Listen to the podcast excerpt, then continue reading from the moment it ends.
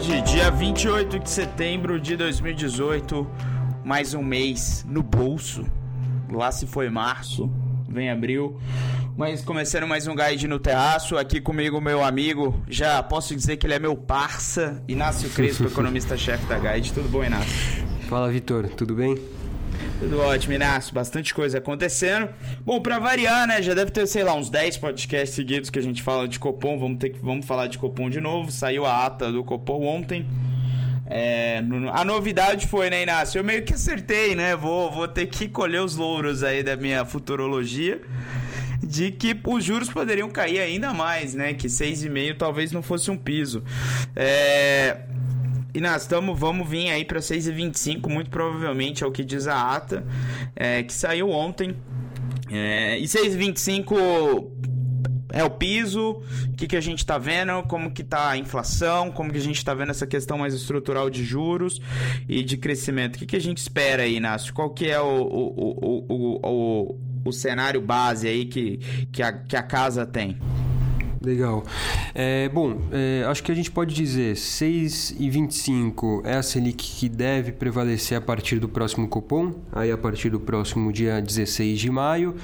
É, o BC é, surpreendeu bastante o mercado né, quando é, cortou semana passada os juros e sinalizou de forma bastante clara que mais um corte viria pela frente, então que a Selic não iria ficar em 6,5, que, que é, é, é bastante provável que vá de fato para 6 6,25.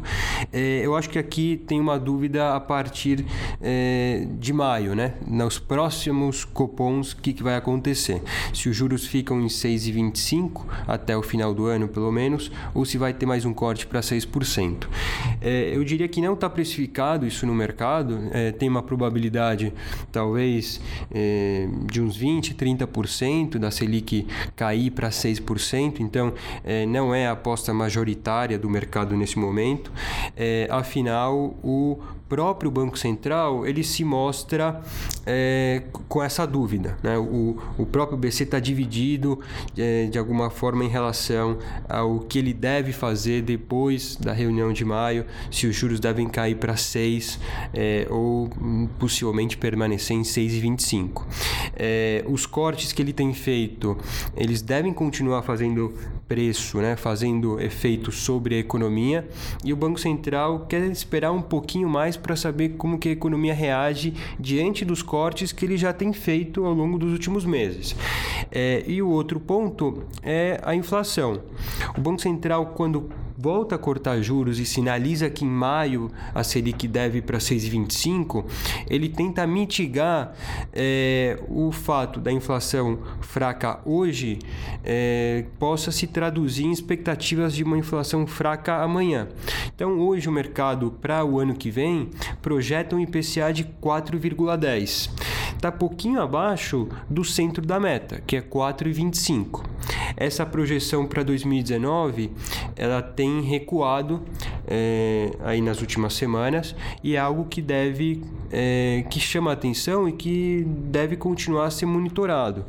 É, se essas expectativas para 2019, que começa a ser o, o período mais relevante é, para o Banco Central, quanto mais tempo passa agora em 2018, menos os seus cortes de juros farão efeito nesse ano e é, as atenções se voltam para 2019. Então, acho que é, uma das variáveis-chave vai ser a expectativa para 2019, como que ela evolui daqui até o dia 16 de maio, é, que vai provavelmente nos dizer se a Selic volta a cair ou não. O nosso cenário hoje é que a Selic fica em 6,25.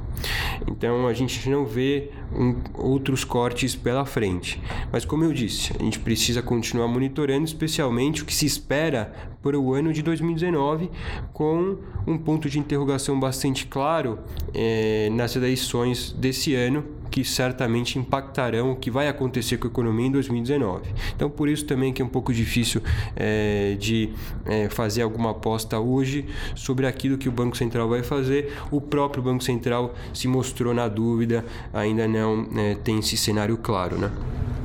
Bom, a gente ainda está nessa dúvida, tem que esperar o Banco Central. Mas vamos sair um pouquinho do Brasil, vamos falar um pouco dos Estados Unidos que subiu os juros, esse sim com um pouco mais de certeza, né? Tá mais fácil fazer um pouco de prognóstico sobre os Estados Unidos. Inácio, como, como que, que tá. Qual o cenário que a gente tem para os Estados Unidos e, e, como a gente vê aí os impactos dos Estados Unidos com juros subindo e o Brasil tendo que cortar ainda mais, né? Como que fica aí o mercado com esse diferencial de juros abrindo? Legal. Bom, é, foi importante a semana passada também porque o Banco Central americano é, subiu juros em linha com o que estava sendo esperado e é, falando aí sobre o futuro, né, sobre a visão dos bancos centrais sobre o futuro, o Banco Central americano agora fala que em 2019 e em 2020 é, os juros devem estar um pouquinho mais altos do que ele estava prevendo até agora há pouco. Isso se deve a uma economia bastante forte. É, ele projeta para esse ano um crescimento do, de 2,7%, então é um crescimento bastante forte. É, só salientar, é, saiu hoje o dado de crescimento do PIB do quarto trimestre do ano passado, que veio bastante forte, veio acima do esperado.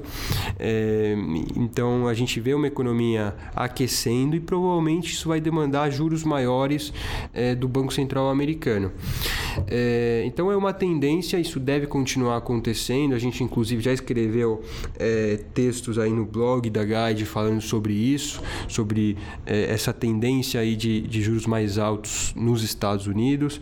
É, esses dados de economia mais forte corroboram isso. É, e a decisão desse, desse mês não surpreendeu o mercado, né? Todo mundo esperava que os juros de fato subissem, agora entre 1,50 e 1,75% ao ano é, e a tendência é que eles continuem a subir. Provavelmente nesse ano a gente vai ter mais duas ou até três elevações de juros.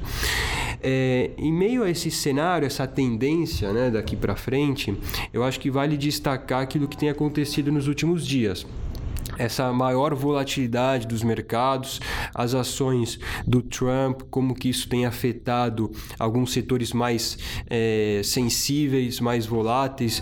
É, em especial, a gente tem visto um, o setor de tecnologia aí com os holofotes né, sobre Facebook. Eu acho que essas questões de maior volatilidade podem começar a é, preocupar um pouco o Banco Central americano. Isso seria um pouco, é, talvez colocaria um pouco em em, em, modo de espera essas futuras elevações de juros que a gente está vendo pela frente. Mas por enquanto não me parece que isso é, seja uma grande preocupação é, para o Banco Central americano. Bom, vamos fechar, fechando hoje, hoje é mais curtinho. Inácio, a gente ainda tem mais um problema, né, Brasil, aí na nossa na, nas nossas nosso balanço de incertezas que é o ex-presidente Lula e a gente precisa esperar aí a decisão do STF. Lula agora condenado em segunda instância, muito provavelmente ficha suja. Inácio, mais uma, mais um ponto de incerteza aí, né? A gente precisa ver a resolução disso o mais rápido possível, né? Exato. É, acho que essa a recente decisão do Supremo que colocou aí as atenções, na verdade, voltadas para o dia 4 de abril, provavelmente, né, para a decisão é, sobre o habeas corpus apresentados pela, pela defesa do Lula, é, acabou postergando um pouco né, o, esse é mais um capítulo dessa novela. É, segue é, sendo uma dúvida e eu acho que o mercado certamente vai continuar dando uma atenção especial àquilo que pode acontecer é, quanto a esse caso Lula, porque isso afeta a capacidade que ele vai ter ou não de continuar fazendo campanha é, e até mesmo é, registrar uma candidatura no é, TSE até agosto. Então isso vai continuar mexendo certamente com o mercado. É, de qualquer forma, acho que vale salientar nesses últimos dias que a gente viu um ambiente nos mercados mais volátil, é, nos parece que é muito mais uma reação aqui é, que a gente tem visto né, nos mercados aqui no Brasil é, por conta de um exterior mais volátil e não é, diretamente por conta é, desse, desse tema, né, do, do, do caso do Lula. Embora isso certamente vai ser importante para os próximos meses. De qualquer forma, olhando para aquilo que tem acontecido é, em março, por exemplo, eu acho que tem ainda uma influência grande é, do exterior sobre os mercados locais.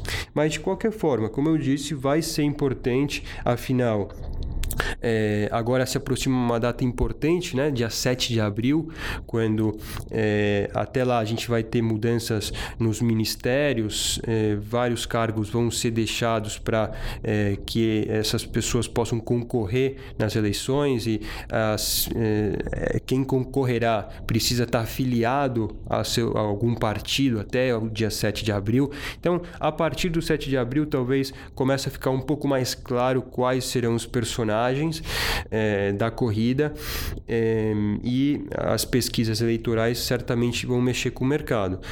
É, mas não queria deixar de salientar a importância ainda do cenário externo sobre aqui os mercados locais. Maravilha. Bom, por hoje é só. Boa Páscoa para todo mundo aí. Não abusem do chocolate. E até semana que vem. Um abraço, Inácio. Um abraço, Vitor. Até semana que vem.